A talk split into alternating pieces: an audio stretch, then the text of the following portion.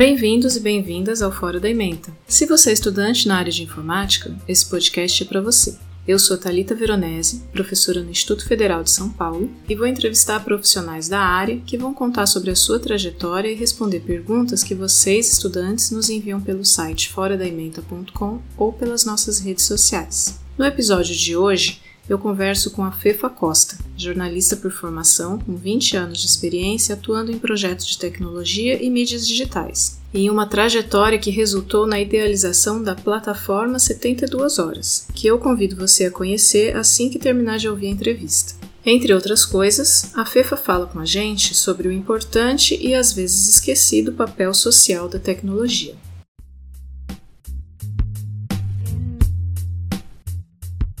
Bom, primeiro é super gostoso poder falar de dois temas que eu gosto muito, que é tecnologia e falar com o ambiente acadêmico, porque é na academia que a inovação acontece e começa. Eu sou Fifa Costa, sou jornalista por formação, mas há 20 anos eu atuo com tecnologia e buscando facilitar tanto o acesso à informação quanto o acesso a dados usando processos tecnológicos. Então eu brinco que eu sou uma grande fã dos desenvolvedores, uma fã e uma é, carrasca ao mesmo tempo, né? Eu gosto quando a inovação acontece e sou muito rígida para que ela aconteça dentro de um ambiente ético. Então é um pouco isso. Você já falou que você é jornalista por formação, mas você também fez artes plásticas, né? Isso, cheguei a cursar, eu cursei dois eu cursei as duas faculdades simultaneamente, e aí teve aquela, aquele momento crucial, assim, que eu precisava trabalhar. Como eu estava fazendo duas faculdades, duas faculdades particulares, mesmo que eu tivesse bolsa ali naquele momento, financeiramente eu já não tinha mais como custear, aí ficou aquela decisão. Uh, eu falei, o primeiro emprego que eu consegui se eu conseguir um emprego de designer ou se eu conseguir um emprego de jornalista, eu tranco a outra faculdade. E por incrível que pareça, o primeiro emprego que eu consegui foi de designer. Mas no meu primeiro dia de trabalho na revista, me perguntaram: Mas você também faz jornalismo? Falei: Faço. Ah, então a gente precisa de jornalista mais do que designer. Então acabei trancando a faculdade é, de artes plásticas em função disso. E depois disso fui entrando na, no jornalismo e tô sobrevivendo nele até hoje. Então você saiu da faculdade, quer dizer, você fez, isso foi um estágio que você fez, porque você ainda não tinha concluído, né? Isso, foi um estágio que eu fiz na área de jornalismo. E é muito engraçado isso, porque na questão do jornalismo especificamente, estágio é proibido, né? Assim, você não pode ter estagiários ali trabalhando, mas é uma prática comum. Todo mundo pega pessoas que estão ali ou no processo de formação ou recém-formadas e foi nesse, nessa, nessa onda. Eu peguei um estágio onde eu comecei fazendo uma revista de é, beleza na época. E depois me formei e comecei a atuar com jornalismo diário, onde eu passei pelo Notícias Populares, pela revista Rasta Brasil, é, sempre atuando como jornalista ali. E aí. Jornalista meia... de. Eu não conheço a denominação, mas é de ir a campo ou de escrever? É? Reportagem, como Reportagem. a gente fala. Reportagem. Ir a campo, fazer pauta, ter jornada ali de entrega de pauta, reunião de pauta, prazo para entrega, vai fechar o jornal, essa rotina mesmo. Então, aí fiquei um tempo fazendo bastante isso trabalhando como repórter, aí depois fui para a TV, onde eu comecei a trabalhar como repórter também, mas logo na sequência virei chefe de pauta, né, pauteira, como a gente chama, que é a pessoa que define ali a ordem de pautas que vão acontecer. Depois eu passei para chefe de reportagem, que é além da pauta, você também organiza equipe técnica. Aí foi o meu primeiro grande contato assim com a questão audiovisual pelo aspecto tecnológico, não só pelo aspecto é, só do, do, interesse, mas entender o que, que é o, as lentes, as câmeras, como é Isso que foi quando? Isso foi mais ou menos em 99, 2000, comecinho dos anos 2000. Que você se interessou, começou a se interessar mais pela parte da tecnologia por trás do, do jornalismo. Do jornalismo, exatamente. E aí também foi essa grande transição, né? Que a gente, se a gente for falar cronologicamente, os anos 2000, 99 para 2000, foi o bug do milênio que a gente chamou. Então tinha uma grande dúvida, tanto nas redações quanto nas TVs, o que, que ia acontecer com sistemas operacionais é, com a virada né, do, do ano. E aquilo, naquele ano de 99, foi uma coisa que todo mundo estava preocupado: o que, que, vai acontecer? Vai quebrar o sistema, vai cair o, né, vai cair o sistema do jornal. Então, entender de tecnologia naquele cenário não foi só uma opção, era quase obrigatório. E fora isso, a grande o avanço do uso da tecnologia da internet mesmo nas redações. Então, eu lembro que a primeira vez que entraram na redação do Notícias Populares convidando a gente para fazer um curso fornecido pelo Google para utilizar os buscadores, né? E, e, era muito bacana isso, porque a gente, para jornalismo, naquele momento, você ter uma ferramenta de buscador era fundamental. Aí logo depois a gente também teve algumas outras formações com o pessoal do Google e outras empresas para poder entender como é que isso funcionava e foi a primeira vez que eu vi esse esse menino lindo que eu me apaixonei que se chama algoritmo eu comecei a entender como é que ele se comporta o que que ele faz quais padrões ele consegue identificar e um, e mar de possibilidades que ele traz isso foi ali então, 2000 e alguma coisa. 2000, também. 2001, 2002, mais ou menos. E aí, aí, você começou a, a, Você fez essas formações oferecidas pelo Google e foi atrás de outras por fora? Como é que você se atualizava nesse sentido? Na verdade, a gente tinha naquela época uma vontade muito de aprender. Quando eu falo a gente, porque foi uma onda mesmo, né? Vários profissionais hoje renomados que estão no mercado também começaram do mesmo jeito que eu ali. É, na curiosidade, pegando o computador em casa, tendo aquela internet de escada e indo atrás da informação. Mas você é... É, tinha, assim, parceiros, interagia com pessoas é, formadas nessa área ou não? A gente, na verdade, naquela época, a gente tinha um grupo de pessoas que trabalhavam juntos, juntas, é, de diversas áreas, mas eles eram mais da área de tecnologia, eu era a única pessoa de comunicação ali especificamente. A gente até chegou a montar uma produtora juntos na época, que chamava Santa Clara, e a gente começou a se especializar, já isso em 2003, mais ou menos, a gente começou a se especializar na tecnologia streaming. Então veio então essa onda toda, né? Então começou a ter esse assédio da internet, tudo acontecendo, e você consome isso muito rápido. Então, em um ano, já entendendo como a internet funcionava, a gente começou a explorar possibilidades dentro dela.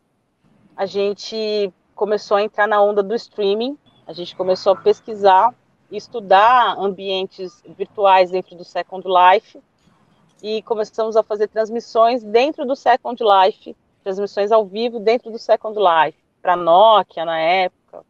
E tinha muito essa coisa, como era um caráter muito experimental, o recurso era baixíssimo, tanto financeiro, era assim, tipo, sobrou um dinheiro, vamos fazer uma tentar, vamos experimentar, então ninguém ficou rico. com isso na época. Mas foi um ambiente de experimentação muito legal, que abriu muitas portas para a gente poder entender. Então, depois dessas transmissões no Second Life, a gente fez algum show, tinha show do Gil, que aconteceu dentro do Second Life, e foi muito legal. E aí a gente viu uma, é, eu fui participar de uma palestra uh, sobre o Second Life no Brasil, que era com Gantur, que, é um, que era um CEO é, importante na época. Ele era um, um, cara que é um guru na época para gente. Foi ele, John Bataille, que era do buscador do Google e tudo mais. Eles fizeram um encontro aqui no Brasil que chamava Digital Age. Acho que foi a primeira edição do Digital Age. Nós fomos contratados para fazer a cobertura dessa, dessa, desse evento. Mas até e... então vocês capitalizavam essas experimentações? Ou era... A gente tinha, era muito baixa a monetização, né? A gente era contratado para fazer, a gente fazia a parte de infraestrutura, arquitetura de, de tecnologia para poder fazer isso. Mas era muito aquela coisa, como era muito novo, então era o dinheiro que sobrava da agência e eles repassavam. Então a gente não conseguia se monetizar de uma forma para poder investir em tecnologia, mas a gente tinha o, respaldo para aprender sobre ela, que é diferente essa camada, principalmente para a gente que trabalha com tecnologia.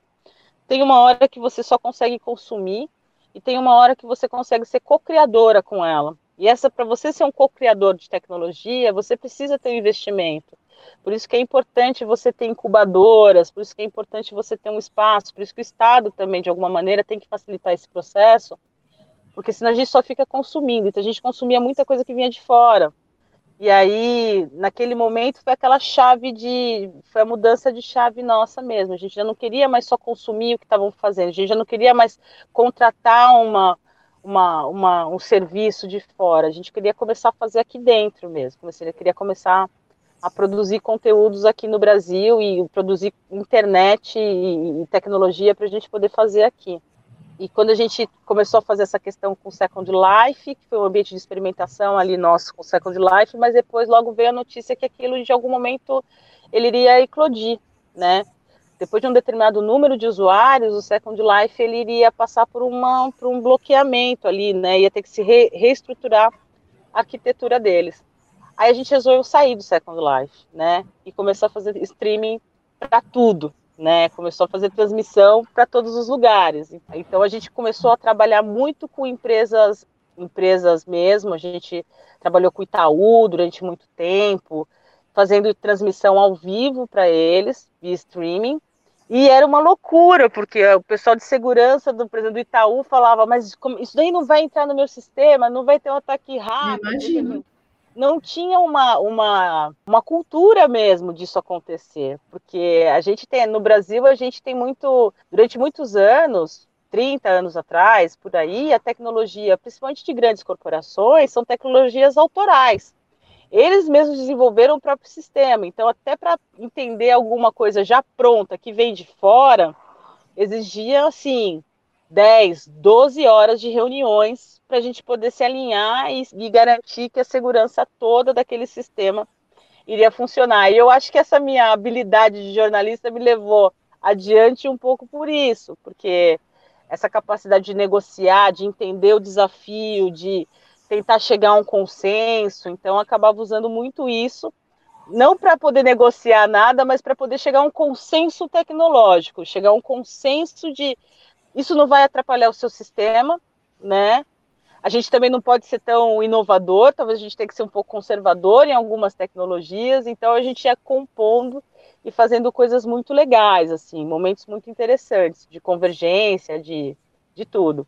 E essa questão audiovisual foi sempre rolando. E muito legal, assim, né, Thalita, até para te comentar, mas assim, essa virada de chave para o digital, fora o mercado, que era a questão do bug do milênio, a entrada da internet, aquela coisa toda, para mim, no meu caso, como eu sou uma mulher negra também, isso também foi uma questão, porque ano 2003 foi o ano que nasceu minha filha. E aí eu não podia mais trabalhar em redação. Eu não podia ficar 16 horas por dia dentro é, de uma redação. Entendeu? Eu não podia sair para uma pauta de madrugada. Tinha uma criança pequena em casa. Também, infelizmente, o mercado também já começa a ver você como uma profissional com outros olhos né? Já não vê você como uma pessoa altamente competitiva, já vê você como algum, uma profissional que pode dar trabalho. E isso foi muito duro para mim, porque eu estava na flor da minha produção é, acadêmica e tudo. Quando a Clara chegou, eu lembro que eu estava em casa, assim, eu olhei para ela, assim, ela tinha dias, eu olhei para ela e falei assim, a gente vai aprender alguma coisa nova hoje. E foi a época que eu comprei meu primeiro Macintosh e falei assim: agora você vai rodar comigo, bichinho. Eu chamava ele de meu Top Gun. e com ele eu aprendi muita coisa. Então, com ele eu consegui caminhar pelos caminhos da, da tecnologia de internet, com ele eu consegui aprimorar os meus conhecimentos de, de, de audiovisual, com ele eu consegui fazer network com pessoas que estavam no mesmo campo que eu e procurando se encaixar nessa inovação. Você acha que a maternidade teve um papel assim muito importante nessa sua, nesse seu, sua transição aí, nessa guinada aí na carreira para um outro lado? A maternidade para mim ela foi, é, ela é, né? Ela é um divisor de águas. Eu ainda brinco, né? Quem não quer ter filhos, os motivos que a gente não quer ter filhos, eles são reais e verdadeiros, principalmente para as mulheres principalmente quando se fala no mercado de trabalho. A gente encontra muita barreira e muito desafio ali. Mas os motivos pra, pelos quais a gente gostaria de ter um filho, ou, querer, ou iria querer ter um filho, quando eles se tornam reais, eles são muito maiores do que a gente imagina. Então eles acabam suprindo todas as dores e mazelas que a gente passa por outros aspectos. Eu acho que quando eu me tornei mãe, eu acho que a primeira coisa foi essa questão da tecnologia, porque ela podia me possibilitar trabalhar estando em casa. Segunda questão é a questão criativa, de ser uma co-criadora, que eu gosto desse papel, eu gosto desse momento. E essa questão da maternidade também me fez ser uma co-criadora de todos os meus filhos tecnológicos também, né? De todos os meus minhas sementes tecnológicas ali que eu acabo cuidando delas com a maior gratidão, como eu trataria uma gestação. Deixar sua filha em casa ou deixar, né, de estar com ela ali, tem que ser alguma coisa que vale muito a pena, né? Tem que ser uma coisa que vale a pena e também existe um campo muito extenuante, existe uma, uma, uma, uma subvalorização do trabalho no Brasil. Isso é uma questão social, a gente não pode ignorar isso, né? Então, se você tem ambientes saudáveis para você ter um lugar para você deixar sua filha para poder ir trabalhar, aqui não tem. Às vezes, para você poder colocar um filho numa escola particular, você gasta muito, é quase um preço de uma faculdade, um ensino maternal. É, e, e, contar com a estrutura pública é impossível, porque são filas e filas de espera. Então, é, fora a questão do valer a pena profissionalmente, tem o valer a pena de todos os, os elementos ali que tornam uma profissional mãe mais cara uhum. para o mercado. E isso é visto pelas empresas, pelo mercado, como sendo algo negativo, e não é. Não é é uma fase da nossa vida, é um momento da nossa vida onde a gente está altamente criativa e, e, com potencial de geração ali, de fato, até físico. E que isso acaba sendo colocado para nós naquele momento como um momento de fraqueza. Então eu falo que a tecnologia é minha aliada, porque naquele momento de fraqueza, onde o mercado me via como uma profissional é, fraca, porque eu teria uma filha e não poderia tá ali produzindo o que eles achavam que eu deveria produzir. Com tecnologia eu consegui produzir mais e melhor, né? Ao ponto de não ter nem que me perguntar se eu tenho filha ou não, né? Disso não ser mais um tema em discussão na pauta. Eu não pergunto para um homem se ele tem se ele tem filho. Eu não pergunto para meus devs se eles têm filho. Então por que, que eu tenho que perguntar para as minhas devs se elas têm? Né? Então é, é, é, um pouco isso, né? Você tem, você tem vontade de ter filho? Ué, você pergunta isso para os homens ou para os seus é. desenvolvedores? Não, porque para as minhas desenvolvedoras você precisa perguntar. E hoje você, hoje você trabalha, você contrata desenvolvedores para essa, essa plataforma que você está trabalhando atualmente, e já antes disso você já vinha nessa liderança, né? A gente tem lá no App Cívico, nós somos uma equipe de desenvolvedores, a, a, digamos assim, a, a mosca, o pingo fora d'água lá sou eu, que sou de comunicação, né, é, todo mundo ali, é, o App Cívico ele usa muito a linguagem Perl, então a gente fala que são um clã de os monges ali, né, então são muitos devs, fronts e back-ends ali, e fora a própria equipe de trabalho, que hoje são mais ou menos entre 13 e 14 desenvolvedores que atuam com a gente, a gente tem muito desenvolvedor que passou por ali e de alguma maneira continua é, se relacionando com a gente dentro da empresa, entre homens, mulheres e tudo mais, né? A gente até fala crianças também, porque às vezes tem desenvolvedor que começa muito jovem, né? Então a gente tem desenvolvedores de 19, 20 anos, né? Pessoas que estão programando desde os 12, 13 que é muito gostosa essa troca entre a gente, né? Eu tô com 40, tem 41 anos agora. E o nosso dev mais jovem tem 21, né? Mas eu falo para eles que eu tenho mais afinidade com ele do que com os mais velhos até, né? Até por causa da minha filha, que hoje está com 17 anos, né? Mas enfim, eu gosto dessa questão da tecnologia porque ela acaba é, tolo aquele que fala que tem idade para você entender, né? Porque eu acho que ela tem tantos papéis, tantos atores que compõem uma tecnologia, que é importante você ter uma diversidade que componha isso também. Né? Então, diversidade de idade, diversidade de gênero, é, de classe social, de acesso à informação. Então, essas, essas, essas diferenças, elas só engrandecem aquilo que você está desenvolvendo, seja lá o que for. Pode ser um aplicativo de, de pagamento, de compra online, como pode ser uma, uma plataforma robusta, como é o caso do 72 Horas. Você falou que são 13 a 14 devs, né? Tem mulheres, tem negros, qual é a diversidade dentro dessa turma? Tem de um tudo. Como a gente tem também uma, uma muito interessante isso, porque em tecnologia a gente tem uma rotatividade muito alta e, e o Web Cívico é uma startup. Ah, não tem essa não é uma grande empresa, ela é uma startup, né? Então é sempre nessa questão de agilidade. E a gente já teve de tudo lá. A gente já teve negros, orientais, é, pseudo-indígenas. A gente tinha um Raoni, que era o nosso, também foi um dev nosso lá. Pessoas de, de regiões diferentes do Brasil, mulheres. E isso para nós, que a gente fala que é a cultura do Epicívico, isso é, a gente fala, ah, é a cultura da empresa, né? E todo mundo acha que cultura da empresa é algo muito bacaninha, que a gente vai te entregar uma apostila no seu primeiro dia de trabalho, e você vai ler a sua apostila e você vai entender como é que é. Não, é mentira, a cultura é dinâmica. E dentro do Epicívico, mais dinâmica ainda. Então a gente tem muito quebra-pau lá dentro, a gente discute, briga, é, é o WhatsApp também, que a gente, né, às vezes é no WhatsApp, é no Telegram, a gente está sempre nessa, nessa, ainda mais agora em tempos de isolamento, mais as redes digitais, mas quando a gente ainda tinha essa questão presencial, a troca lá é muito intensa, né? Tanto que a gente tem muitos profissionais que trabalharam conosco, mas continuam ali, é, também participando dessa discussão, também participando dessa troca.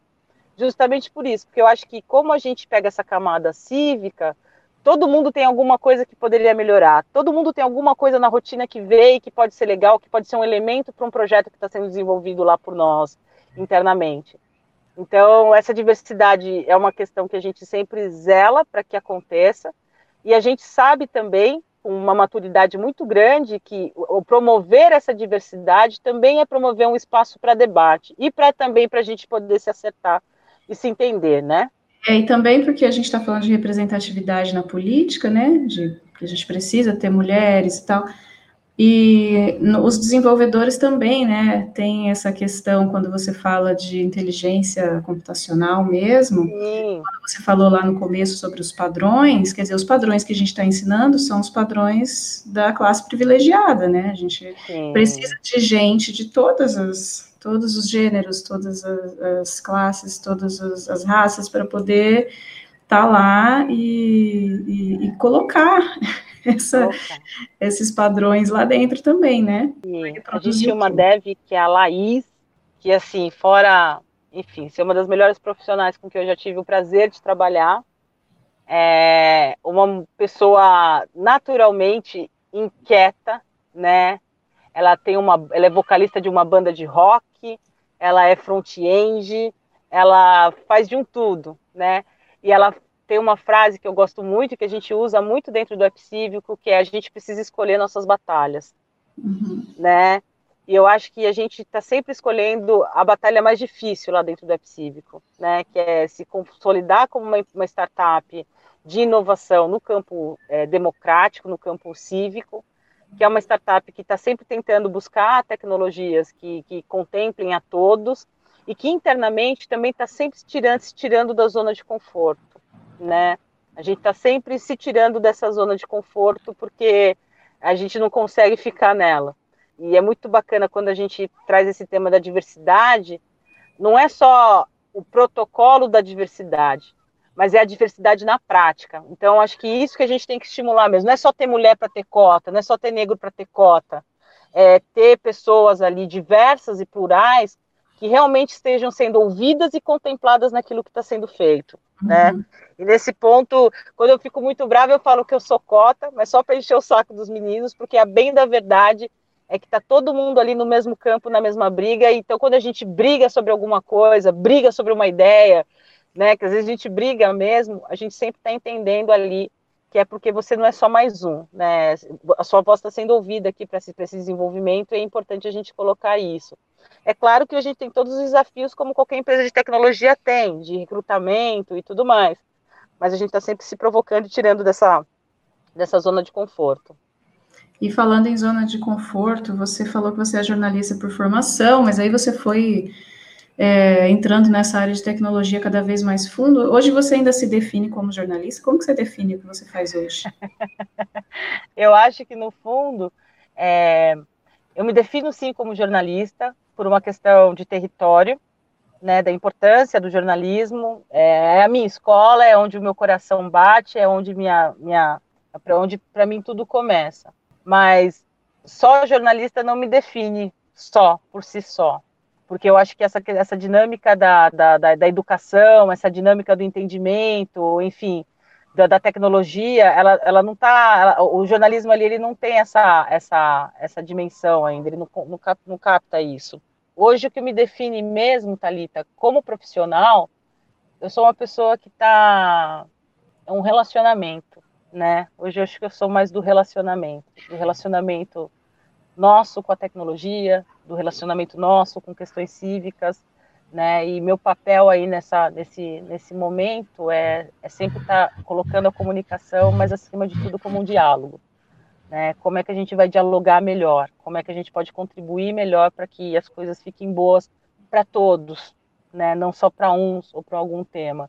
Como é que a gente pode incluir mais gente nesse debate? Uhum. E eu vejo que a, que a tecnologia ela é o caminho, né? Ela não é o fim, mas ela é um meio, né? Então, os profissionais de tecnologia, quem está chegando, quem já está no mercado, tem essa percepção de que o conhecimento que a gente agrega desenvolvendo uma plataforma, desenvolvendo um algoritmo, desenvolvendo uma tecnologia, ela tem que sempre estar associada a isso, né? É, quantas pessoas eu posso trazer junto comigo para acessar esse conhecimento, para acessar essa facilidade, seja ela qual for, tanto tecnologia para governo, para empresa, mas o quanto ela, ela inclui, né? Porque se você estiver fazendo alguma coisa que só você entende, só você vê relevância, ou só o seu grupo vê relevância, questione. Entendeu? Questione, jogue na mão de outros, né? Veja o que os outros estão falando, descubra novos usos para aquilo. Né? A tecnologia ela não fica só no, dentro da equipe de dev, ela, ela só consegue chegar a primazia dela quando ela chega na mão do outro, que não entendeu nada do processo, mas ele viu sentido para aquilo. Eu acho que é um pouco isso, né? A tecnologia não para nós, mas para todos. Isso né? que você está fazendo, que vocês estão fazendo, é jornalismo de dados, não? É o jornalismo de dados, na verdade, ele é quase o dado, né? Porque o dado ele serve para o jornalismo, ele serve para tudo, né? Principalmente para a formulação de políticas públicas. Mas ele tem sim, ele segue um pouco esse princípio, são três pilares que a gente fala da plataforma, né? A gente tem três pilares definidos e um quarto em construção. O primeiro é o consumo do dado. Né? Então, como é que você vai consultar esse banco de dados? Como é que você vai consumir esse dado? Como é que você vai trazer esse dado para a luz? São mais ou menos 2 milhões de requisições por dia ao banco de dados. O terceiro, o segundo eixo que a gente trabalha é a visualização desse dado. Então, vamos colocar assim numa hierarquia e isso você está falando da plataforma 72 da plataforma horas, 72 não do horas. web cívico é algo maior, né? É, o web cívico é algo bem maior, mas também tem essa, essa metodologia muito próxima nossa lá do, do web cívico mesmo. Então a gente tem o back-end, que é o cara que está lá fazendo esse consumo desse dado. A gente tem o front-end, que faz essa segunda interface, que é a facilitação da visualização desse dado. Né? Geralmente dados públicos, banco de dados são muito quadrados. Então, os fronts, eles têm essa, essa característica de deixar aquilo amigável, né? E aí também entra um pouco de UX, entra um pouco de usabilidade ali desses usuários. Aí tem uma terceira camada, que é a camada que eu acabo me dedicando mais, até por essa facilidade de comunicação, que é a narrativa desse dado. Então, o que, que esse dado está mostrando para nós? Né? Já que a gente está vendo ele desse jeito, o que, que a gente consegue aprender olhando para ele dessa forma? E uma quarta camada, que é a camada que a gente está em construção, tanto eu e a Drica, que é depois que esse dado foi coletado, visto e entendido, o que, que ele muda no comportamento de uma pessoa? O que, que ele muda no comportamento de uma sociedade? O que, que ele é capaz de produzir como políticas públicas? Então, são esses quatro elementos que a gente acaba trabalhando é, nesse processo de visualização de dados. E é muito uma escola do EPCívico mesmo, né? O EPCívico tem essa, essa característica de trabalhar com banco de dados diversos e sempre trazendo esses elementos ali para a gente poder ir aprimorando o aprendizado sobre esses dados. Então, entre o jornalismo de dados, entre a análise de dados, entram vários elementos ali, mas todos eles começam com você consumindo esse dado de uma maneira correta, né? Com, com, com os princípios ali de transparência de dados e tudo mais. Me fala mais sobre esse projeto, então. Bom, o 72 Horas é um projeto que ele, é, ele, ele foi desenvolvido pelo Web Cívico, mas não é dele. Né? É um projeto, é uma iniciativa ela acontece fora do Web Cívico, mas contando ali com know-how e inteligência tecnológica do Web Cívico para poder fazer. É, essa plataforma, ela consome dados do banco de dados do TSE, então, é, nessa campanha eleitoral municipal, são mais de 550 mil candidatos, então a gente consome todos os dias, consulta todos os dias o status de todos esses candidatos para saber quais deles declararam ter recebido algum recurso público eleitoral, algum fundo eleitoral ou um fundo partidário. Para poder fazer a atualização desses dados, são feitas milhões de, de requisições diárias para a gente poder formar essas informações, para poder trazer essa informação. Essa informação ela existe, ele é um dado aberto, né? Ele está ali para a gente poder consumir e tudo mais. Então a gente acompanha essas prestações de contas desses candidatos e identifica ali entre eles quem está prestando ou declarando que recebeu algum fundo público, algum recurso público para poder utilizar na campanha eleitoral dele. Isso para nós é muito bacana porque nos dá dimensão, a tecnologia nos possibilitou ter uma dimensão do processo eleitoral que ele sempre aconteceu póstumo. A gente sempre fala da eleição depois que ela acaba. Com dados, os dados surgem depois que a eleição acaba. E a, a, plataforma 72 horas, a forma como a gente está construindo, então tem um crawler que, que vai fazendo essas consultas, consultando gênero e todo tipo de atualização que acontece, então ele nos possibilita acompanhar esse jogo enquanto ele está sendo jogado. Então a gente consegue trazer recortes e dados durante o processo eleitoral. Então a gente fala que esses dados eles não são de estoque, eles são de fluxo.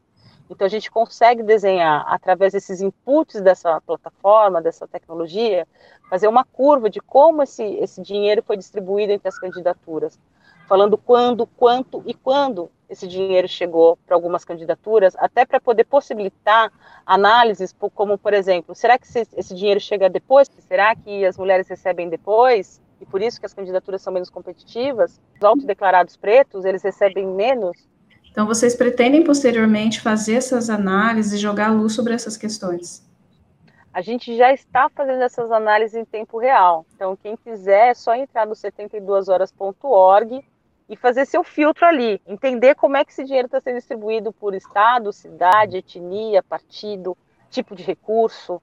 Então, vocês já podem entrar lá e como tudo que é inovação e a gente consome dados de centenas de milhares de prestadores de contas, a gente até faz esse convite para o pessoal que está estudando, que está na área de tecnologia, consultar, ver e, e, nos ajudar a aprimorar essa tecnologia, nos ajudar a trazer elementos novos para ela, para possi possibilitar não só o acompanhamento em tempo real da eleição, o controle social, mas acima de tudo essa, essa camada dessa inclusão digital, né?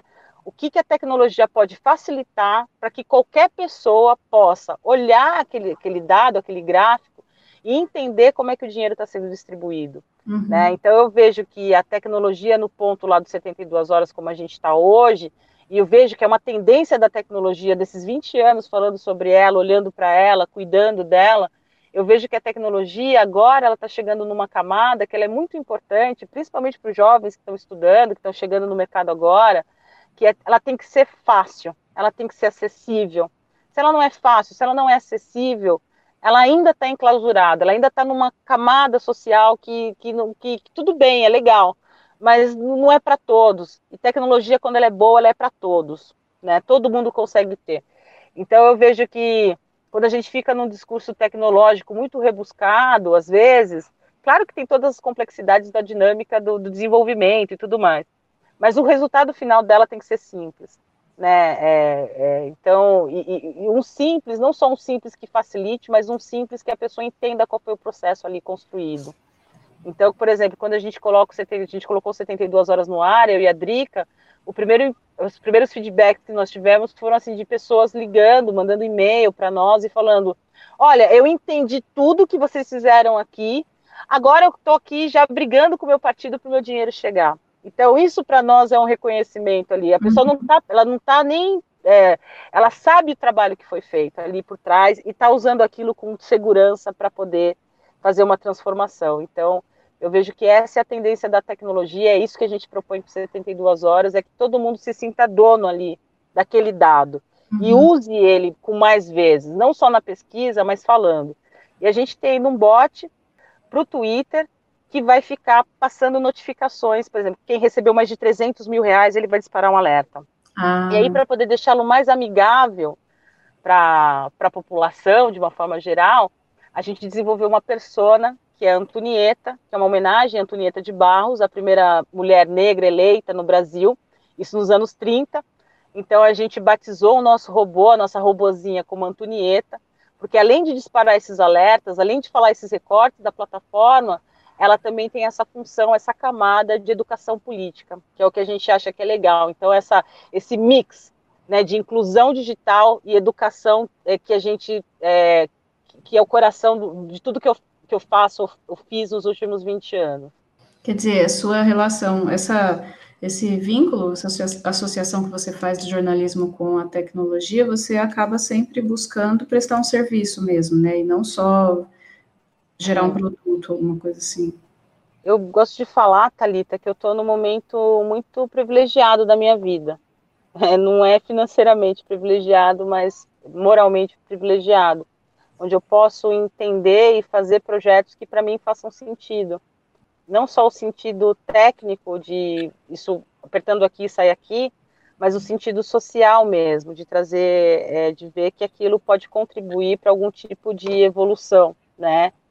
E talvez por nesse meio caminho todas essas histórias que eu vivi e, estando muito próximo da questão da inclusão digital eu vejo que o quão importante é isso acontecer nesses ambientes, né? O quanto isso é importante, é, a tecnologia está ali associada. Então, eu consigo ver significados nos meus projetos hoje. Né? Então, 72 horas é um projeto, mas tem vários outros que eu acabo atuando, como Voto Legal e tudo mais, que são projetos que, é, fora gostar da, da, da, do que a gente entrega, eu gosto do que eles significam para a sociedade.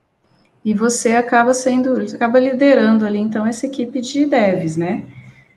A gente não tem muito essa coisa da hierarquia entre nós, assim, porque é, depende muito da fase do projeto, né? Tem projeto que quando ele está muito no começo, ele é centrado no back. Tem projeto que já está numa fase no meio do caminho, ele está centrado nos fronts. Eu, digamos assim, eu pego a, a face final dele, né? Que é quando ele chega no mercado e vai performar ali, vai encontrar o significado dele ali dentro daquilo que ele está fazendo. Então não tem muito uma hierarquia nossa, né? Mas como é que funciona assim na, na contratação? Porque a maioria do, dos alunos, dos estudantes que que escutam, né, o podcast, são da área de informática, querem ser devs. o que, que você olha, assim, é você que escolhe, é você que, que analisa o currículo, que, que, para que, que você olha, que perfil que você procura? Então, eu vejo que é, dentro do App Cívico se faz um conselho de guerra para uma contratação. Então, geralmente uma pessoa que vai ser contratada por nós ou que vai trabalhar conosco, ou em algum projeto, ou ficar fixo dentro de casa, ele passa por um, uma batelada de, de procedimentos ali. E por mais que a gente não tenha uma hierarquia, a gente tem o Tiago Rondon, né, que é o nosso monge master ali, deve, que hoje está no TSE, hoje ele é coordenador de desinformação, de combate à desinformação, dentro do Tribunal Superior Eleitoral. E eu gosto que todo mundo fica super tenso quando vai fazer entrevista com o Tiago, porque sabe que ele é um cara de tecnologia e ele pergunta: quais são os seus sonhos? Que livro você leu? Né? Então, é totalmente disruptivo, porque a pessoa passa por um exercício que geralmente quem coloca é o nosso front, que é o Sobral, que entende muito disso, passa por um processo ali de entendimento de algoritmos, de, de estrutura de, de, de, desenvolvimento, que é com o Renato Santos, que é o Cron, que é o nosso back-end master lá dentro. E depois, quando chega no Tiago, é quais são os seus sonhos, né? Então, a gente vê muito isso na nossa atuação lá junto com o Epicívico, né?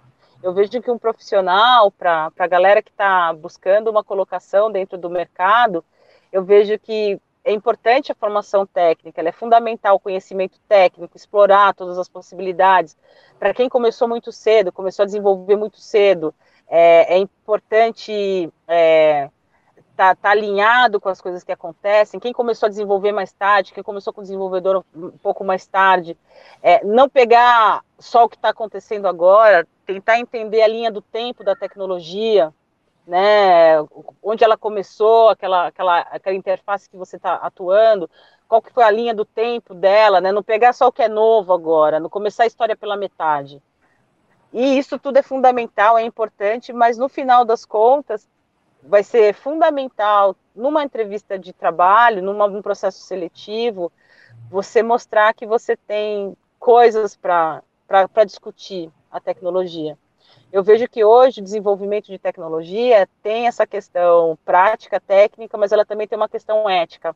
Então é importante ali para um profissional desenvolvedor, ele além do, da formação entender o que está acontecendo em volta dele, entender o que está acontecendo no momento social do país dele, entender o que está acontecendo na história do, da região onde ele vive, né? Isso é importante ali para ele até trazer elementos mais inovadores ali para aquilo que ele está desenvolvendo. E você que tem esse contato direto com essa moçada, né, que, que acaba entrando aí contrata, né, nessas contratações, você percebe alguma transformação? Porque são poucos os alunos mais engajados, né, politicamente. Como é que você observa isso no pessoal que chega lá, depois de trabalhar, começam a trabalhar com esses dados, eles se interessam mais por política? Como é que fica? É muito engraçado isso, porque até hoje nunca apareceu nada muito diferente disso para nós né? Eu acho que quando um profissional não tem essa preocupação cívica ou então alguma coisa muito distante dele, ele já nem se encanta em trabalhar conosco, já nem manda o currículo para nós, porque a cultura do epicívico é muito forte nesse sentido. E uma coisa também que eu percebo é que às vezes a pessoa até está desconectada, às vezes ela até não sabe que aquilo que ela está falando, aquilo que ela está pensando é cívico. Você entendeu? A gente tem um, um, um profissional que atuou com a gente, agora ele está em outra empresa, mas ele morava muito longe da empresa, morava muito longe. O escritório estava na Paulista e ele morava em São Mateus. E ele reclamava da questão do transporte, ele pensava em soluções para o transporte, mas ele ainda não tinha aquela dimensão de que aquilo que ele estava pensando era também uma, uma questão cívica, né, do deslocamento, de você estar lá. Então eu vejo que tem isso também, tem essa questão de quem está muito desconectado com isso, nem se encanta em trabalhar conosco. Quem está minimamente conectado com isso, entrando lá, percebe que é algo muito maior, que não é só fazer política, é fazer cidadania. E percebe também, e tem aquelas pessoas que realmente estão totalmente fora do, do, do curso, né? Estão totalmente fora do, do, do, escopo. Mas essas nem ficam muito tempo. essas quando chegam já também, mas é muito assim, eu pelo menos até o momento agora eu nunca tive, não encontrei ninguém assim que eu fale que não tinha nada a ver. Às vezes pode ser de campo ideológico diferente, que a gente está acima dessa ideologia, porque é uma empresa que trabalha com várias coisas, mas até hoje eu não percebi ninguém ali que de alguma forma não entendeu o cívico como sendo uma, uma, né, uma ferramenta, né? E a empresa, o app cívico, como sendo uma ferramenta, como uma empresa com uma missão, com um propósito, com uma causa. Eu acho que isso que é, que é o mais legal lá. E vocês estão trabalhando com bots também na plataforma ou não? A gente tinha em 2018, 2018, a gente fez muito bot, muito bot, principalmente chatbot para diversas plataformas. A gente trabalhou muito com essa interface do bot, porque o bot ele tem uma, uma característica, o chatbot especificamente, ele tem uma característica facilitadora, principalmente de alguns processos sociais. Então, por exemplo, tem uma ferramenta que a gente tem, que está no ar até hoje, que é um chatbot chamada Amanda Selfie, que é um chatbot que ele foi desenvolvido pela USP, pra, aliás, foi desenvolvido para a USP, para fazer a, consci a conscientização sobre o vírus do HIV entre adolescentes. Depois de muitas pesquisas, e pesquisas fora do Brasil, não são pesquisas aqui, chegaram ao consenso de que você precisava ter cutucões nas pessoas para elas poderem desenvolver algum tipo de hábito, né? Então, de tomar o remédio, de usar um determinado tipo de proteção, no caso deles é a PrEP, né? Então a gente chegou, eles chegaram para nós já com uma ideia muito formada de que um chatbot poderia trazer esse, esse resultado que eles buscavam e realmente trouxe, né? A gente tem um outro projeto que é em parceria com o ITS Rio, que é o Pegabot, né? Então ele é um bot que ele calcula a, a probabilidade de você ser um bot no Twitter. Né? Então é um robô que avalia robôs, né? Então a gente vê, ele é, começou com o caçabot e virou um pegabot. Então é uma tecnologia de, de conversação, então são é, bots conversacionais que a gente de conversa, né, de diálogo, e que do, no ano de 2018, 2019 foram muito buscados.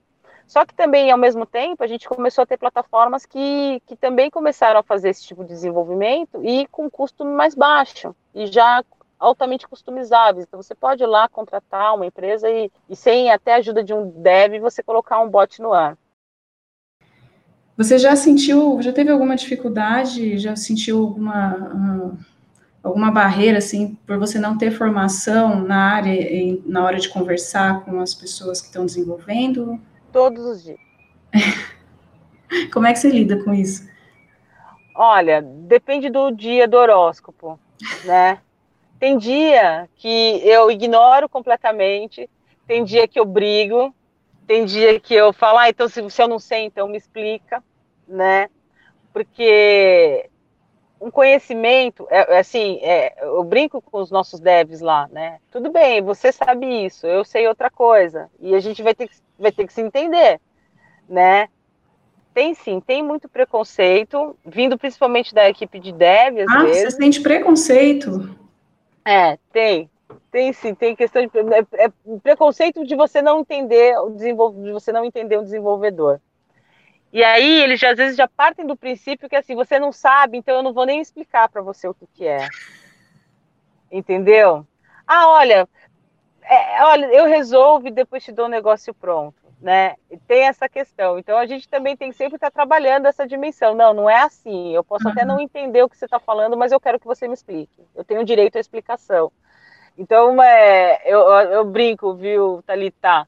É um desafio, porque eles têm que saber se comunicar com, com para fora e a gente tem que saber se comunicar com eles internamente. Então, mas eu vejo que o mais importante desse processo, por mais que eu já tenha enfrentado desafios, nem dentro do F-Cívico, mas até fora, quando eu trabalhava com tecnologia, com outras questões de homologação de plataforma de campanha eleitoral e tudo mais, é, eu sempre lembro dessa, dessa dinâmica nossa, que às vezes, ah, não vou te explicar porque você não vai entender e tudo mais. Eu falava, tudo é reconciliável e tudo é explicável.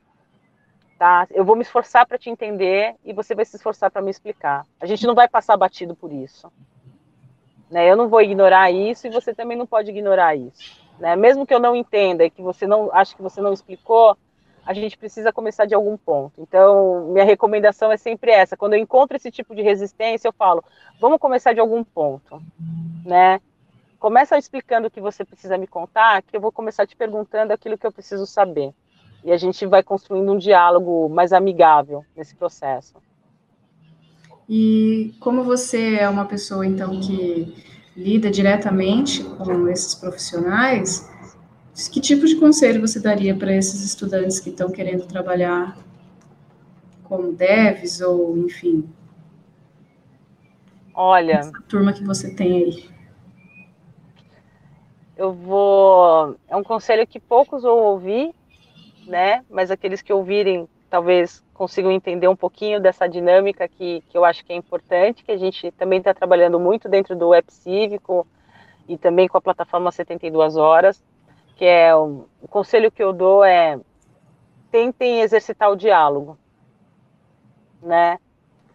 É, o conhecimento técnico ele é espetacular, mas você entender o outro, isso vai te dar uma dimensão profissional muito maior e possibilidades de ascensão dentro da carreira muito maior, né? É, eu sei que às vezes tem algum perfil, tem, tem profissionais com perfis diferentes, né? E a gente entende cada perfil, entende também um perfil meio que padrão ali da tecnologia e tudo mais. Mas independente se você é um cara mais quieto, se você é um cara, falador, se você é um cara que não gosta, que gosta, sei lá, qual que for o perfil, uma menina que é assim, é um assado, eu acho que é, é sempre bom exercitar o diálogo, principalmente o diálogo profissional, né? Que é um diálogo que a gente tem que manter a parte das nossas paixões, né? O diálogo de você entender qual que é o teu produto, entender o que, que você está desenvolvendo. Então, perguntem, né? Se você está numa empresa trabalhando ali, começando, pergunte sobre o projeto, tente entender o projeto, pense nele com alternativas, com coisas. Não pega o pacote, não pega o prato feito e pronto, entendeu? Tenta explorar ao máximo aquilo, né? Porque eu vejo que é nessa, nessa dinâmica do diálogo e é nessa dinâmica da exploração do projeto que você está desenvolvendo que você vai começando a adquirir habilidades que para hoje o mercado está muito aberto, né? está, está muito aberto, que é essa questão de você ser um profissional que, que consiga dialogar com coisas, que consiga entender a fundo um produto. E se você começa a fazer isso agora, você vai ganhando mais agilidade, vai criando um método para isso, e você vai também, sabe, eh, se profissionalmente se fortalecendo. Então, meu conselho é esse: exercitem o diálogo e não peguem uma tecnologia como um pacote.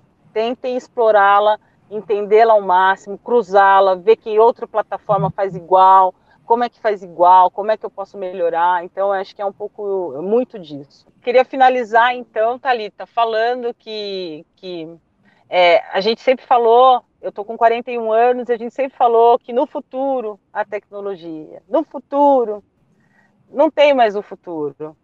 É agora que as coisas estão acontecendo e é agora que a sua contribuição ela é fundamental para a humanidade, né? Então, é, que todo, tudo que seja desenvolvido, que tudo que seja feito, que tenha esse âmbito universal mesmo.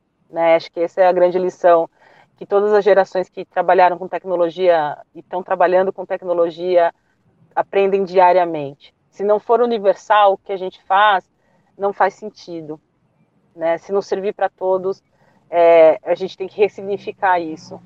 Então, acho que é um pouco isso, ainda mais para quem está na academia, para quem está ali nesse pensamento mais é, elaborado sobre o que, que a tecnologia pode significar, é fundamental ter essa, essa reflexão de, do quão universal um desenvolvimento, uma, uma ferramenta, ela pode ser e, e colocar na mão das pessoas para que elas encontrem funções para elas também. Então, acho que é um pouco isso. Qual é a importância dessa, dessa vivência que você teve durante a sua formação? Porque, por exemplo, você nas, nas artes plásticas você não chegou a concluir, mas isso tem um, um valor aí para profissional que você é hoje, né? Total. Isso, a intenção dessa pergunta é mais assim para convencer o pessoal a não desistir, sabe? Apesar da, do, do, meio acadêmico não ser perfeito, ele qual é a importância que ele tem, entendeu? É. Agora que você falou isso, aqui também fiquei aqui. É muito interessante isso, Talita, porque quando a gente está passando por esse processo de formação, a gente fica se sentindo ali como se estivesse amarrado, sabe, impossibilitado de fazer algo, né? Durante toda a nossa formação, tanto a formação escolar quanto a formação acadêmica, a gente fica ali, parece que a gente em algum momento está só vendo possibilidades e não está colocando a mão na massa. E o apelo do mercado, ele é muito forte, né? Então, as pessoas acabam às vezes desistindo da formação acadêmica para poder estar no mercado, para poder trabalhar e tudo mais. Que que tem que na verdade é uma, uma é um prejuízo que a gente tem, né? Eu, por exemplo, eu fiz minha formação e uma coisa que eu me arrependo muito, não me arrependo no sentido de não ter feito porque poderia ter feito, porque é uma mentira, né? Eu não poderia ter feito, tinha é, sou mulher, ganho menos, né? Naturalmente ganho menos, sou uma mulher negra, que, também tem as suas restrições ali, o pessoal que infelizmente é a vida que a gente leva. E uma coisa que eu sempre lamento muito é não poder ter, ter continuado a minha vida acadêmica mesmo, né? Eu, eu porque eu acho que, que até hoje eu lembro de todas as minhas aulas. Até hoje eu lembro de muito conteúdo que muito mestre, muito professor na faculdade é, me passou, né? E na vida também, todos os cursos que eu pude fazer e pude aprimorar meu conhecimento, de ir para fora, de estudar um tempo em Viena, voltar para cá. É, eu lembro de cada lição deles porque eu vejo que naquele momento para mim podia não estar tá fazendo muito sentido, mas hoje faz em cada coisa que eu desenvolvo faz sentido. Então é, não pode desistir, não pode deixar para lá, né? E não é uma coisa que você vai ter que sobreviver, é uma coisa que você vai viver e vai aprender ali. Isso vai te tornar um profissional melhor, sem dúvida que vai, mas principalmente vai te colocar no lugar certo, na hora certa, né? Eu vejo que muito dessa formação acadêmica nossa é para a gente nunca esquecer de onde a gente está, onde o que, que a gente está fazendo, mas não esquecer também de onde a gente veio e quais foram os desafios que a gente mapeou nesse nosso, nessa nossa trajetória. Então, cuidem da vida acadêmica de vocês como sendo uma parte importante da trajetória de vocês. Não é só um currículo no final, não é só um diploma no final, uma certificação. É a trajetória de vocês. Vocês estão fazendo uma jornada. Vocês não estão se preparando para uma. Então, é, é, acho que é um pouco isso que eu acho que é importante a gente falar um pouco, né, Thalita? Um beijo, tchau, tchau.